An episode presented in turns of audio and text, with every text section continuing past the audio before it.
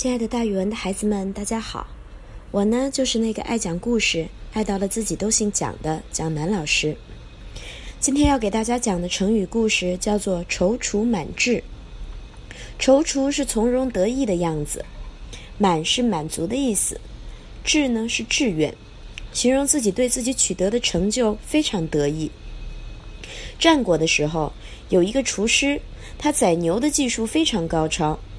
有一次，他帮梁惠王宰牛，梁惠王看他宰的又快又好，惊奇地问道：“你的技术怎么能够达到这个地步呢？”厨师回答说：“我刚一开始学宰牛的时候，眼里只看到整个牛，不知道从哪里下刀才好。之后呀，经过摸索，我才逐渐掌握了牛的身体结构，哪里有肌肉，哪里有筋脉，哪里是骨头，哪里有骨节间的缝隙。”心里都弄得清清楚楚，这样我在宰牛就顺着骨缝进刀，慢慢的转动那薄薄的刀刃，宰起来就觉得不费什么力气，里面还挺宽裕呢。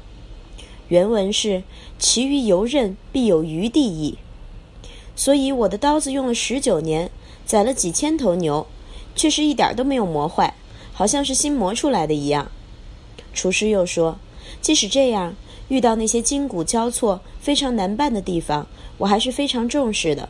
不过，当我宰完一头牛之后，我提起刀来，向四周看看，那时候我觉得真是痛快，感到心满意足啊。原文是：提刀而立，为之四顾，为之踌躇满志。梁惠王听了，连连称赞说：“嗯，不错不错，我听了你的话，也受到很大的启发呢。”这就是庖丁解牛的故事。庖丁呢，就是厨师。这个故事呀，产生了两个成语，一个是游刃有余，游是运转的意思，刃是刀刃。现在一般用来比喻工作熟练、经验丰富，解决问题毫不费力。